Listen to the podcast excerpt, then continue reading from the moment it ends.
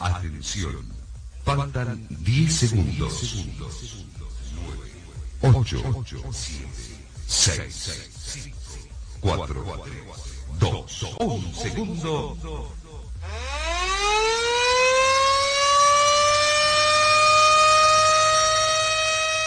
9 de la mañana, 15 minutos.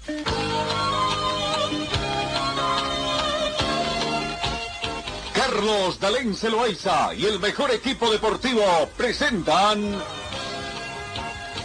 Pregón Deportivo, la información más completa en el ámbito local, nacional y mundial. Pregón Deportivo.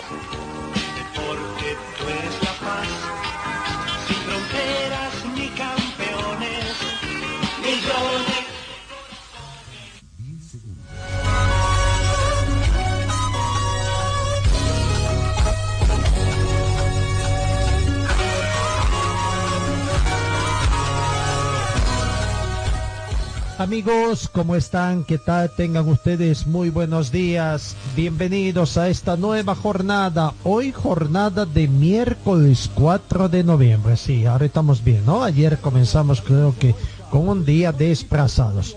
Bienvenidos amigos de todo el mundo, eh, queridos compatriotas. Hoy arrancamos con esta jornada de miércoles 4 de noviembre una temperatura muy muy agradable aquí en Cochabamba. Tenemos mayormente soleado 19 grados centígrados la temperatura de este momento.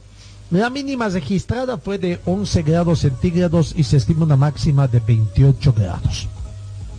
Probabilidad de lluvia en esta jornada muy poco simplemente un 10% la humedad relativa del ambiente llega al 41%. No tenemos vientos. Sensación térmica 19 grados centígrados. Presión barométrica llega a 1029 hectopascales.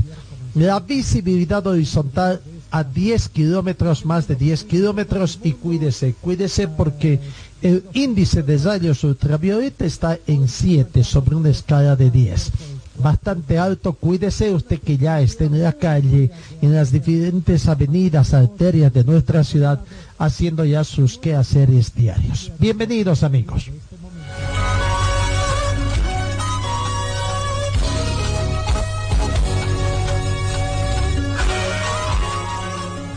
Y comenzamos no siempre con buenas noticias, ¿no? O sea, el tema, ¿qué pasa en Bolivia? La situación política también arrastra al deporte, lastimosamente una situación que ya hay datos que ya no dan ganas de informar de lo que acontece al interior de la Federación Boliviana. Por respeto a usted, sobre todo amigo oyente, porque parecería que los dirigentes, más que todo, quieren estar en la palestra pública a seguir haciendo las meserías. Y por respeto a usted, sabes, ya como que tratamos de soslayar, pero hay informaciones que ya no la podemos tapar o, hacernos, como quien dice ahí, a los locos, habiendo otras informaciones más placenteras, ¿no? Pero resulta que al interior de la Federación Boliviana la lucha continúa, la pelea continúa y lastimosamente uno y otro bando trata de sacar sus peores armas, sus argucias. Qué lindo fue la dirigencia, imaginación que tiene como para planificar cosas buenas para el fútbol, no para tratar de impedir de que el contrincante esté con eh, eh, algunos afán o su afán de, de, hacer algo, ¿no? O sea, lastimosamente el ingenio de la dirigencia está pensado en hacer daño al dirigente contrario.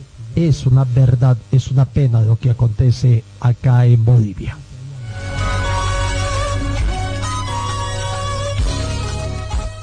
Hoy en la ciudad de Santa Cruz se anunciaba que un determinado grupo de diferentes estamentos del fútbol estaban comenzando a accionar en defensa de la institucionalidad del fútbol nacional.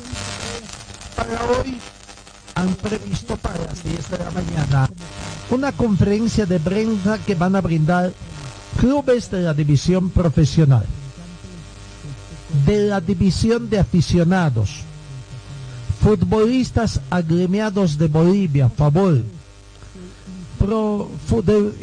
protagonistas o personas que pertenecen al fútbol femenino, exjugadores, árbitros, entrenadores nacionales, todos ellos se habrían agrupado en una especie de unidad para tratar de encontrar que el fútbol boliviano retorne y comience a trabajar.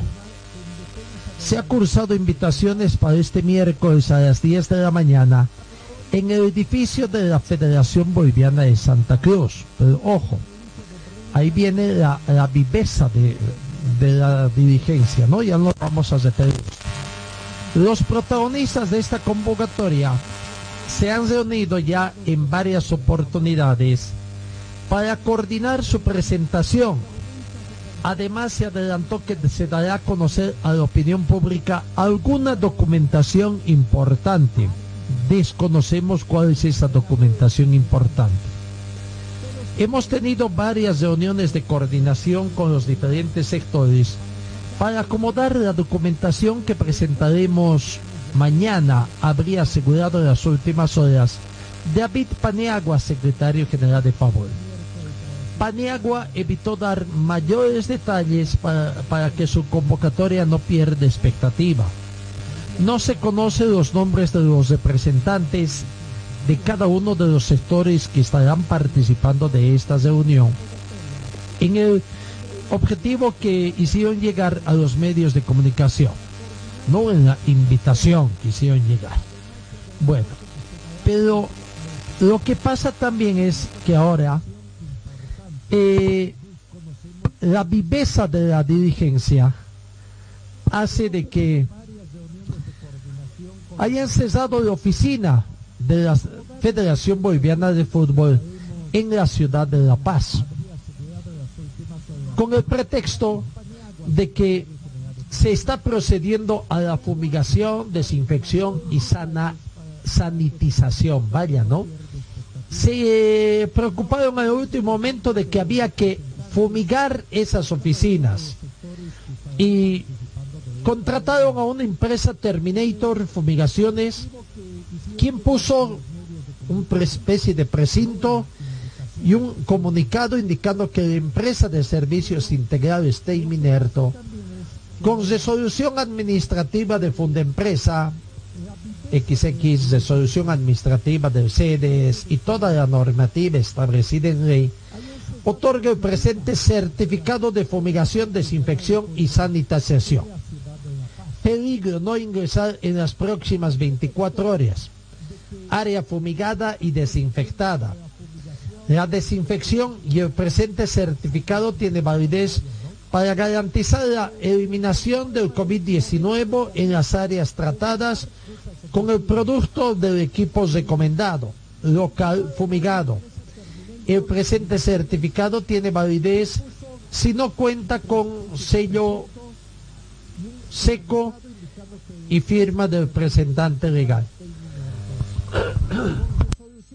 No es que también estaba esa oficina presentada por, oficina, por el Ministerio Público. Ahora, durante mucho tiempo no he entrado, no, está presentado por el Ministerio Público nadie de esa oficina. Pero vaya, la inquietud de la dirigencia de cierto mando por la seguridad, la bioseguridad que se tiene de fumigar un recinto donde va muy poca gente. Pero claro, conociendo que para hoy citaron una reunión en esas oficinas, no se les ocurrió me- mejor cosa que fumigar la misma. Está bien, que fumiguen, ¿no? Pero justo cuando hay esta reunión, ¿no? Bueno, y la cosa no termina ahí, lastimosamente. Estas oficinas, en las últimas horas también, ha sido objeto de ataque, lastimosamente. O sea, digo, ¿qué está pasando en el fútbol boliviano? La reacción. Gente pagada, es un atentado, ¿qué es lo que aconteció? En las últimas horas se ha dado cuenta también de que atacaron los predios de esa oficina en la ciudad de Santa Cruz.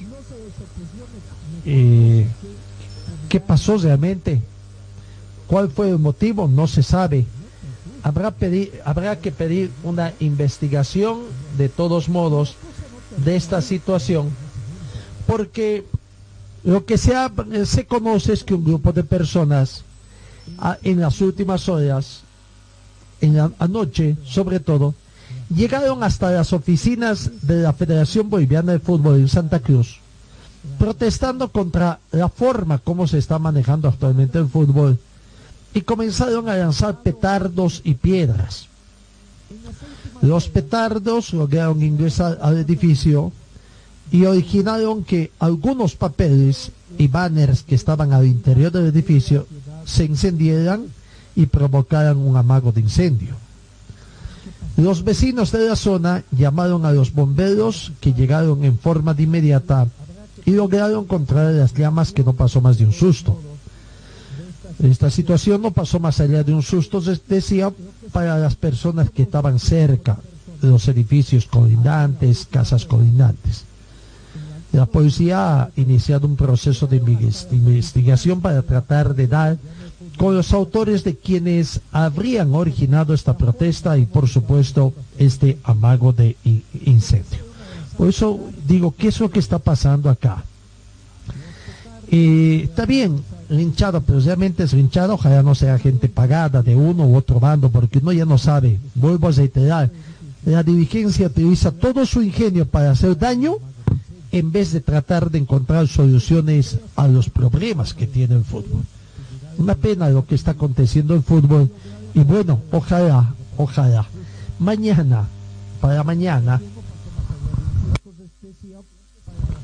dentro de estas cosas que uno no entiende y trata de tomar una lectura de qué es lo que va a acontecer, para mañana hay dos citaciones a reuniones de Consejo Superior del Fútbol Profesional Boliviano muy parecidas las convocatorias. Yo no sé quién sabió cuál sacó primero o cuál sacó después. Pero hay una convocatoria a citación del Consejo Superior del Fútbol Boliviano emitido por Marcos Rodríguez y otra citación emitida por el señor Robert Branco en el mismo lugar y a la misma hora las oficinas de la Federación Boliviana de Fútbol. ¿Será que con ese motivo la gente dirán, es que hay una reunión importante el día de mañana, por eso hemos hecho fumigar esas instalaciones. 10 de la mañana es la convocatoria. Uno dice, ¿este es un nuevo ir o cuál es la, la lectura que tiene la dirigencia? De que van a estar presentes los 14, los presidentes y o delegados de los 14 clubes cada uno atendiendo la convocatoria del presidente que se espalda. El G8 se sentarán en una parte de la mesa encabezados por Marcos Rodríguez. El G6 se sentará en otra parte de la mesa encabezados por Robert Blanco. ¿Quién entiende esta situación? Y ¿Va a haber quórum en cada una de las reuniones? No va a haber quórum.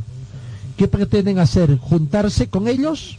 ¿Que los 14 presidentes o delegados los saquen a patadas a los dos dirigentes y se reúnan con ellos haciendo el quórum reglamentario? ¿O, ¿O cómo pretenden hacer? que los del G8 pidan la palabra a su presidente Marcos Rodríguez para que éste les diga y sean escuchados por el G6, que los del G6 cuando tengan que pedir la palabra le pidan a su presidente Robert Branco que les dé uso de la misma, ya sea para responder o tratar de hablar a los del grupo G8? ¿Cómo es esto? ¿Cómo va a ser? ¿Cómo piensan hacer esa reunión? ¿Ah?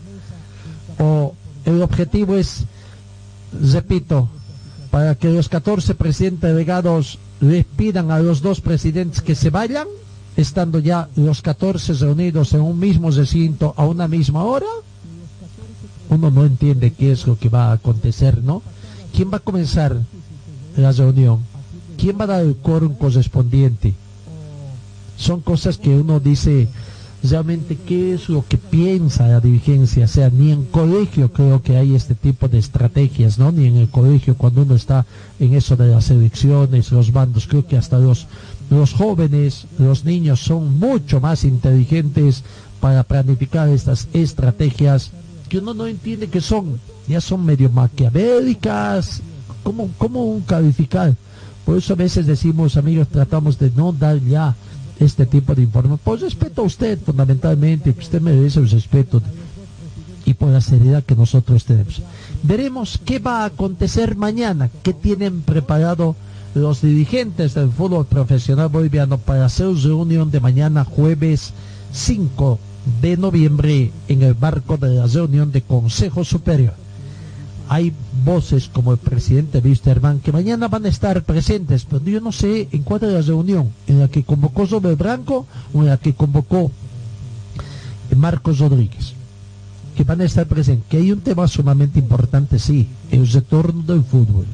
Santa Cruz ya está dando una muestra. Santa Cruz, los clubes de Santa Cruz, los clubes aficionados, una parte, ya van a comenzar este fin de semana lo que es el desarrollo, al igual que otros clubes, otros clubes asociacionistas de otros distritos, su andar en lo que es la Copa Simón Bolívar 2020. Hay partidos amistosos que se están jugando mayormente en la ciudad de Santa Cruz o con los equipos de la ciudad de Santa Cruz pero también ayer ya rayaron la cancha 30 clubes que, han conformado cinco, cinco grupos de seis equipos cada uno, total 30 clubes, entre los equipos profesionales y el fútbol asociacionista, que van a jugar un torneo Copa Santa Cruz allá. Un campeonato algo rápido, dividido en seis eh, grupos, les repito, y, bueno, donde los equipos profesionales son las cabezas de grupos y conformado por los equipos asocianistas, otros grupos, y van a hacer fútbol, van a hacer fútbol allá en Santa Cruz. Y si regresa el fútbol, los equipos ese campeonato quedan, no, van a seguir jugando ese campeonato. Y mm, los clubes profesionales, los clubes asociacionistas van a estar jugando en dos, en dos eventos en dos torneos totalmente con intención de hacer mayor fútbol, tratar de recuperar. Esa es una muy buena iniciativa. Esa es la iniciativa, tipo de iniciativas que creo que al público le gustaría hacer un seguimiento.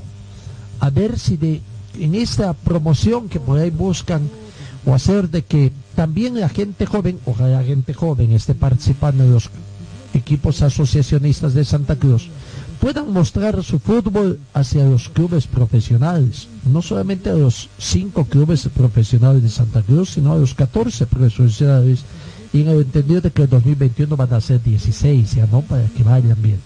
Santa Cruz sí, hace muchos años ha sido una especie de el semillero del fútbol. Cochabamba lo perdió hace mucho tiempo, ¿no? Mucho tiempo que perdió esta situación. Ojalá los recupere pronto también y comience a mostrar los jugadores que salen de las asociaciones o de la Asociación de Fútbol de Cochabamba, de los clubes que conforman la asociación. Ojalá, ojalá también aquí en Cochabamba pronto se pueda imaginar hacer algo, porque al margen de los equipos que están jugando sus amistosos acá en Cochabamba, pero ojalá no, no, no estén descuidando el tema de bioseguridad. Bueno, ahí está mejor vamos, cambiemos de rumbo informativo.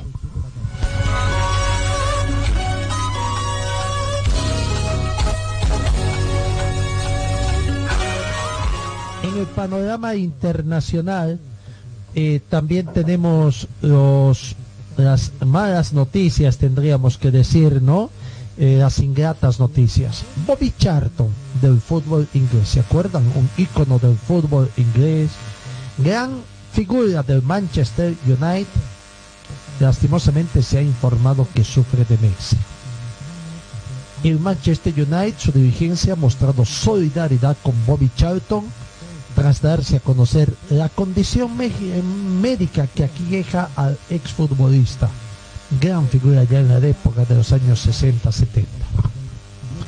Manchester City transmitió su apoyo a la leyenda del club ganador del Mundial de 1966, Bobby Charlton, después de que se desvelara que el exfutbolista actualmente con 83 años sufre demencia.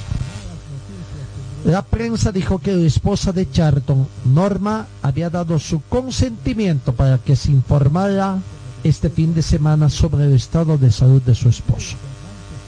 En julio pasado falleció Jack, el hermano de Charlton, también diagnosticado con demencia.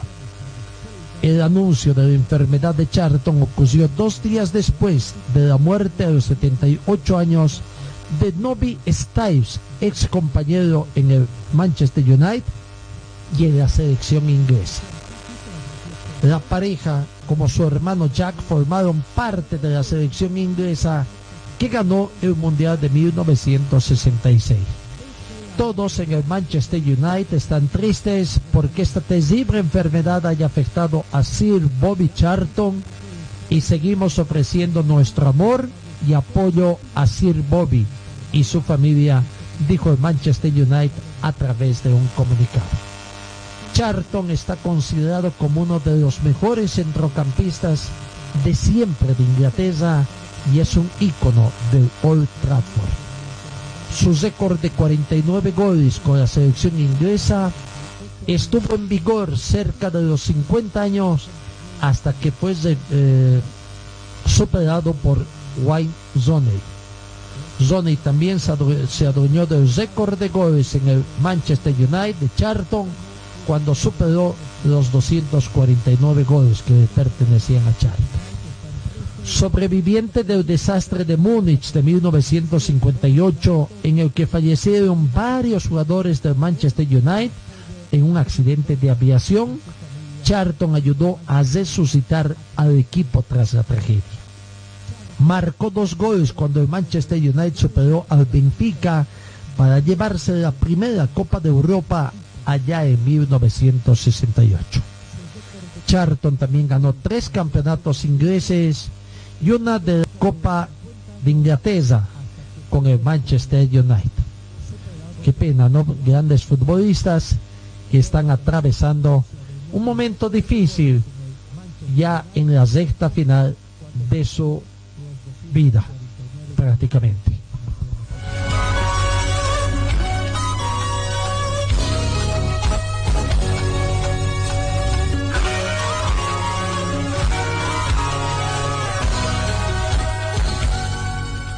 Y allá del viejo continente nos venimos a nuestro continente y otro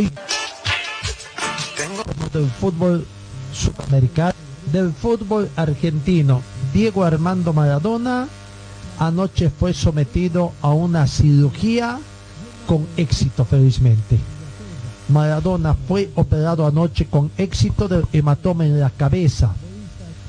Diego Armando Maradona ídolo del fútbol mundial también, pasó con éxito una intervención quirúrgica por un hematoma subdural realizada en una clínica de Argentina, según informó anoche Leopoldo Luque, neurocirujano y médico personal del Astro. Y yo me pregunto acá, cuando escucho el nombre de Leopoldo Luque, me acuerdo aquel centrodelantero de la selección argentina que ganó el Mundial de 1978 de Argentina, Leopoldo Jacinto Luque. Este doctor Leopoldo Luque tendrá algo que ver, será pariente, porque que sabemos es un poco más joven, ¿no? Es un poco más joven. ¿Cuántos años ya tendrá Leopoldo? de, cuánto tiempo ha pasado del Mundial 2000, de 1978. Han transcurrido 42 años.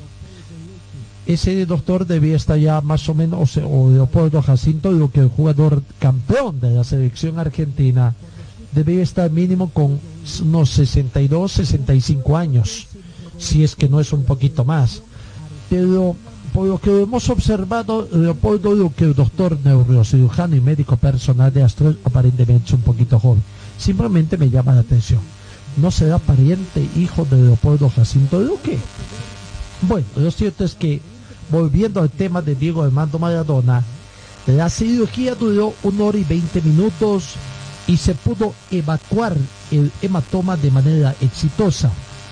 Diego habría tolerado muy bien la cirugía y ahora está en la etapa de recuperación postoperatorio.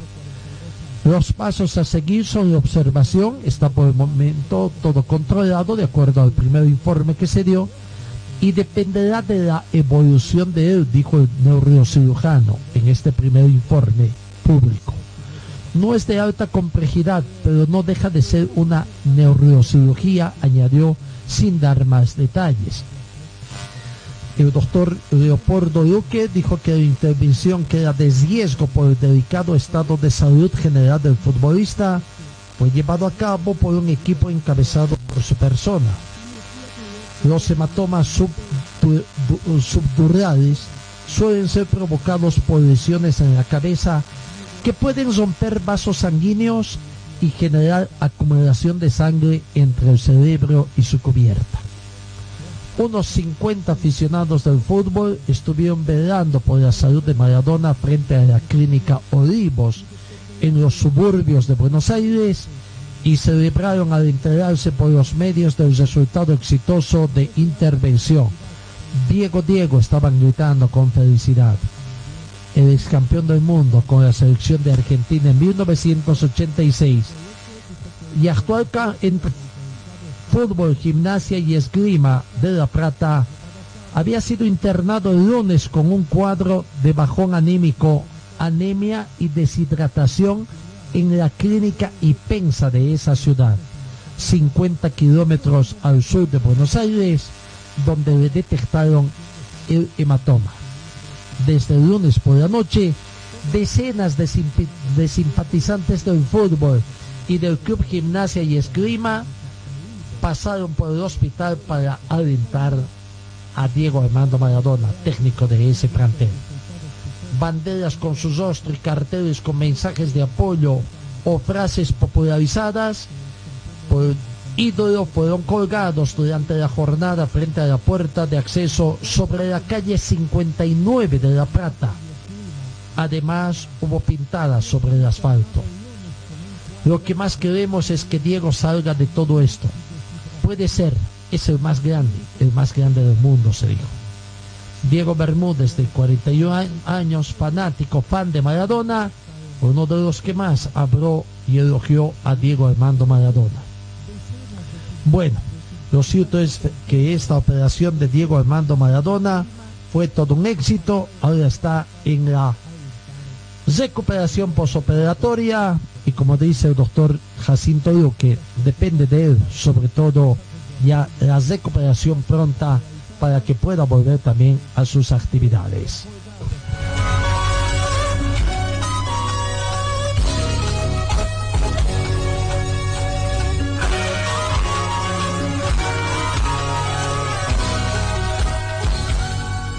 Y seguimos con más informaciones acá, 9 de la mañana con 43 minutos. La FIFA organizó la tercera edición de la conferencia del programa de calidad y el simposio de investigación.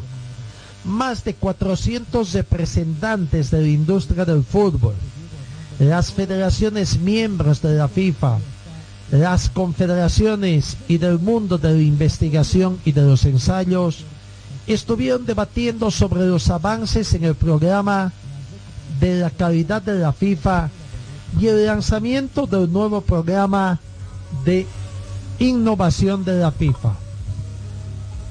La presentación del nuevo estándar de la FIFA, FIFA Basic. Con el objetivo de seguir desarrollando los estándares de calidad y potenciar la innovación a través de la investigación más de 400 representantes del sector del fútbol y sus diferentes grupos de interés, como las federaciones miembros de la FIFA, las confederaciones, las principales ligas y asistentes del mundo de la investigación y los ensayos, se dieron cita virtualmente en la tercera edición de la conferencia del programa de calidad y el simposio de investigación. Los 10 días de seminarios y sesiones informativas de este año han girado en torno a la presentación del nuevo estándar de calidad FIFA Basic. De acuerdo con la visión del presidente de la FIFA, de conseguir un fútbol realmente global. El equipo del programa de calidad de la FIFA está elaborando un marco para que las empresas puedan ofrecer productos, superficies de juego y sistemas tecnológicos que atiendan las crecientes necesidades del fútbol en todos los niveles. Además de los estándares ya asentados, FIFA Quality y FIFA Quality Pro es el nuevo FIFA Basic que cobra importancia la relación calidad-precio y la perdurabilidad sin olvidar la seguridad de los futbolistas. Presentación de un nuevo programa de calidad de porterías, se informó a los asistentes de las directrices que se están desarrollando en relación con el césped natural y los sistemas de iluminación. El simposio de investigación de la FIFA estuvo centrado en los últimos avances de la comunidad científica.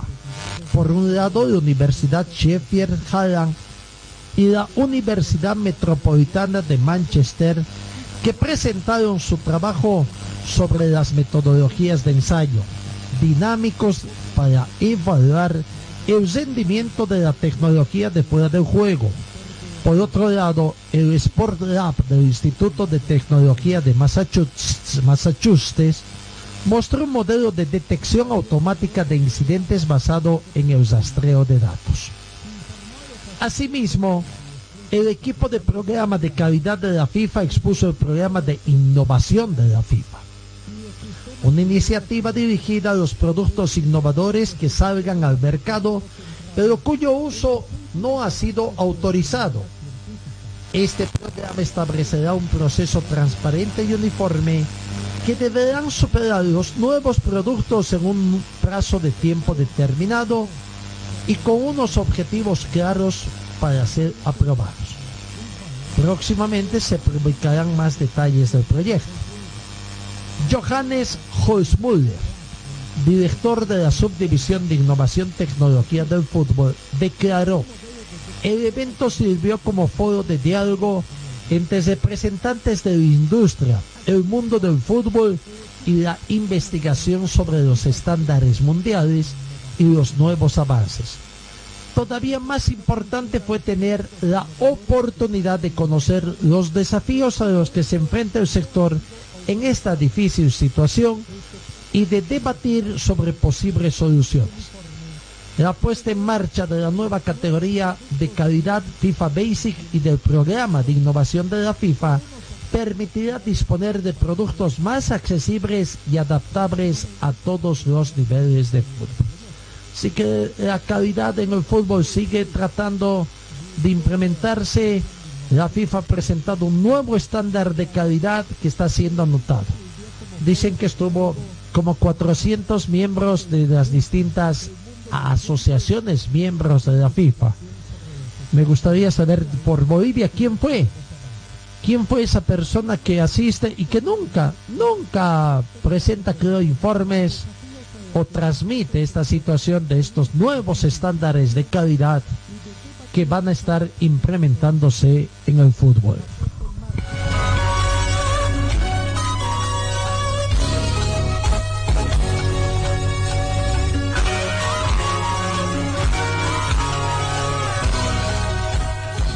Copa Sudamericana, ayer Bolívar hizo lo que tenía que hacer. Ganó, jugó bien, ganó, pudo ganar más, pudo ganar por goleada, pero ganó por tres tantos contra cero goles suficientes que le permiten alcanzar la clasificación a la siguiente fase de octavos de final, si no me equivoco, que así se llama, ¿no? Octavos de final en la Copa Sudamericana.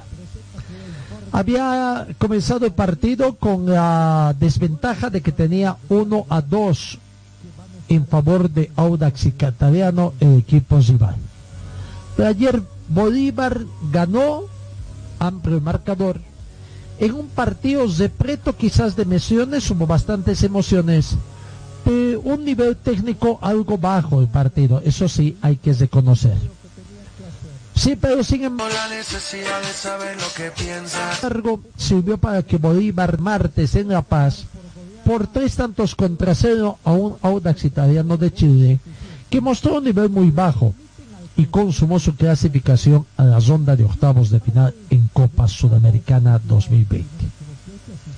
Se tiene que reconocer que Bolívar fue propositivo sobre el estadio, el gramado del estadio Hernando Siles. Pero una vez estuvo impreciso en la finalización de las jugadas. Tuvo acercamientos al arco rival. Tuvo ocasiones de gol, pero la gente no estuvo ahí para concretar los goles. Pero el marcador muestra la superioridad de un rival con pocos recursos ofensivos y que llegó a estas instancias. Víctor Ábrego al minuto 21 abrió el marcador, un jugador que no había tomado en cuenta por el anterior técnico del equipo de Bolívar.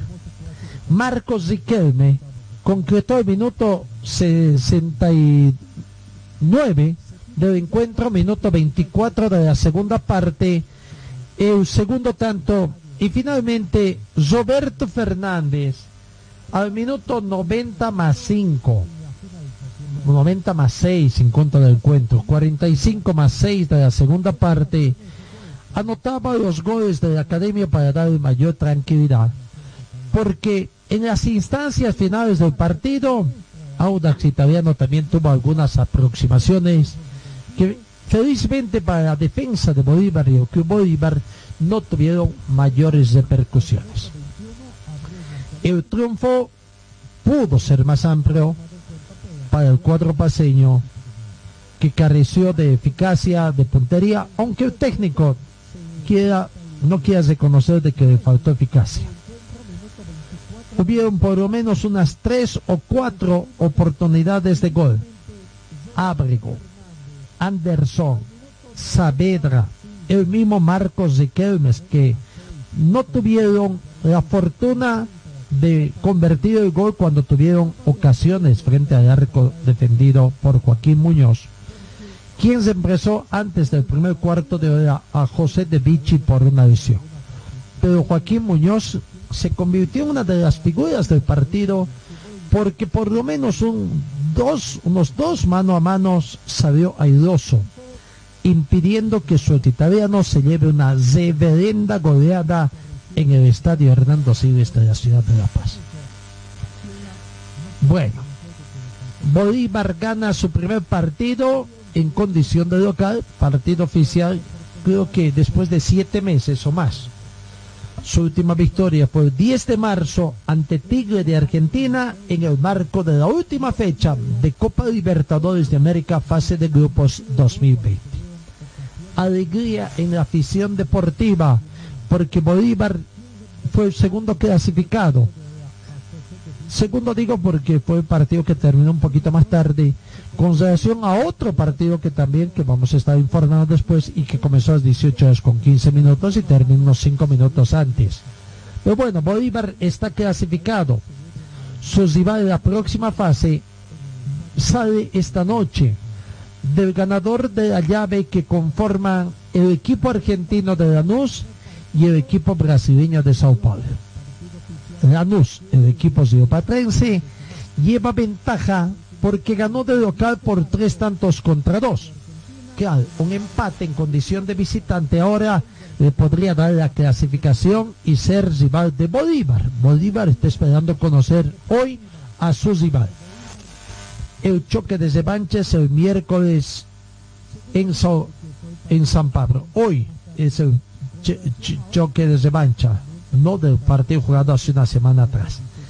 Claro, hay que decir que es una llave abierta también y donde San Pablo tiene la ventaja de que el marcador es estrecho, 3 a 2 en su contra sí, pero San Pablo tiene la diferencia de que convirtió dos goles de visitante.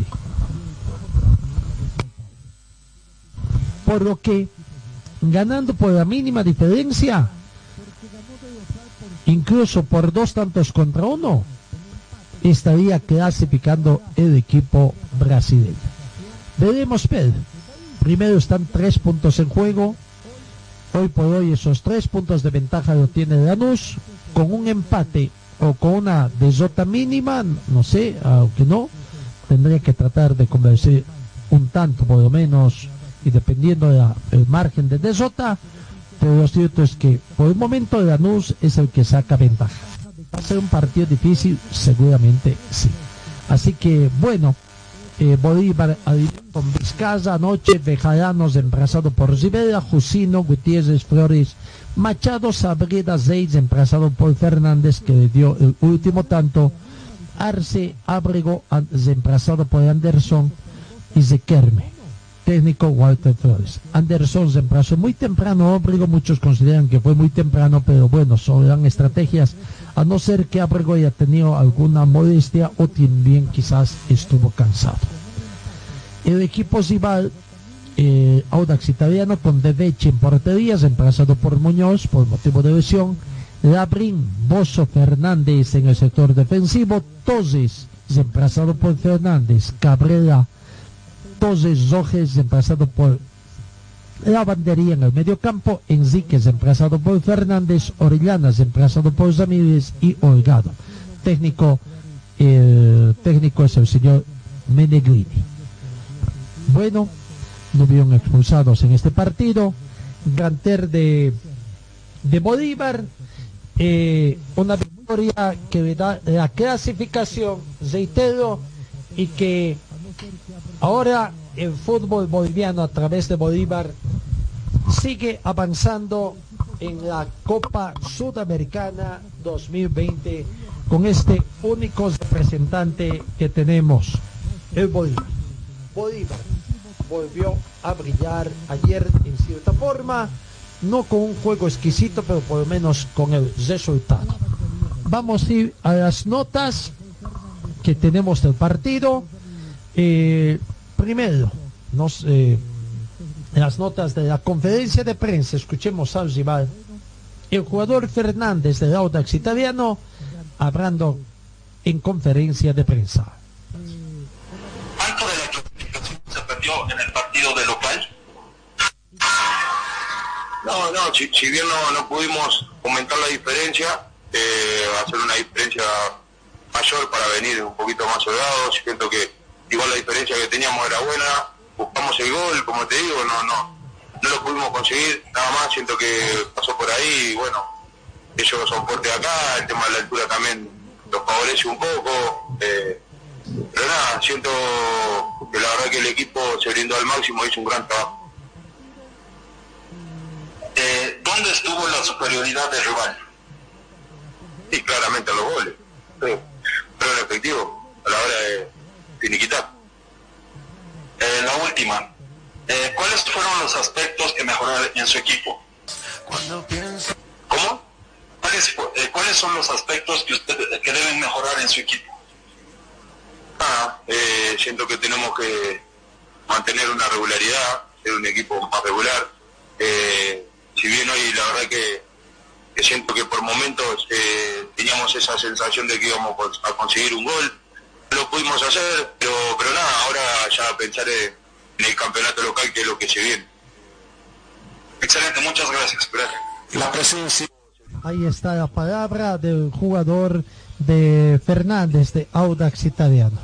Escuchemos al técnico Francisco Medellini, eh, escuchando un poco la justificación que pasó en este partido y por qué se quedan, se quedan eliminados. Muchos cambios los que se deben hacer para la segunda parte del campeonato local. Eh, buenas noches. Sí, creo que hay que hacer cambios. No sé si muchos o pocos, pero sí tenemos que cambiar cosas para ser más competitivos. Eh, no solamente hablo por el partido de hoy o la llave de hoy, sino también por lo que es el torneo nacional. Eh, ¿Dónde estuvo la superioridad del rival? Creo que la llave la perdemos en el partido de ida, concediendo ese gol y no marcando una diferencia mayor. Hoy estuvimos en partido, la llave estuvo en juego hasta, hasta el último segundo. Hicimos un esfuerzo muy grande, nos pudimos convertir un gol que veníamos a buscar y, y el rival mostró su, su capacidad, sobre todo de local.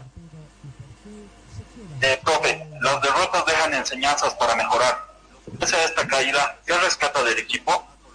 El esfuerzo, lo que decía, creo que el esfuerzo, el compromiso de los jugadores nos mantuvo hasta el último segundo con, con vida, con posibilidad de convertir un gol y llevar la, la llave de los finales. Eh, eso los jugadores lo tienen, lo dan siempre, tenemos que mejorar en otros aspectos. Muchas gracias. Gracias. La conferencia. la conferencia de prensa de Francisco Medeghini, el autor eh, o el técnico del equipo. Bueno, eh, ganó Bolívar. Vamos a ver eh, si es que contamos también con la eh, nota primero de Víctor Ábrego, que fue el que abrió la ronda de, de goles, que comenzó a dar cierta tranquilidad al planter del equipo de, de Bolívar, de la academia, en su partido del día de ayer.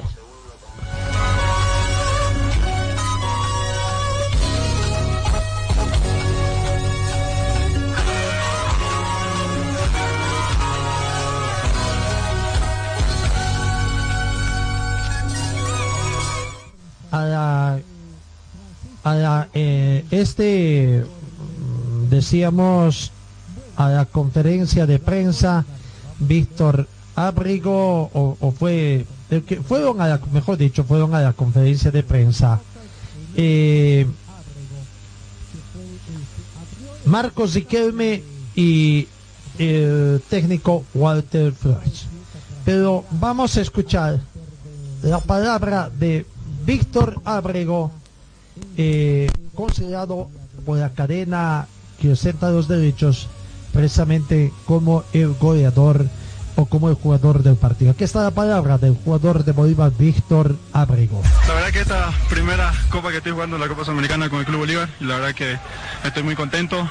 Los compañeros también están muy contentos por esta victoria. La venía buscando hace tiempo, ¿no? Y, la, y ahora se nos dio aquí en casa la clasificación. Ahora pensar en, la- en el siguiente partido, ¿no? Muchos daban por muerto a este equipo en esta Copa Internacional. Cambian de técnico, el equipo muestra un cambio de actitud, de juego. Ahora te pregunto, ¿para qué te está Bolívar? Sí, la verdad que muchos nos daban por muerto, pero la mentalidad se cambió. Entró el profe Walter con el profe Vladimir, se cambió mucho la mentalidad y la confianza que nos dieron ellos para que nosotros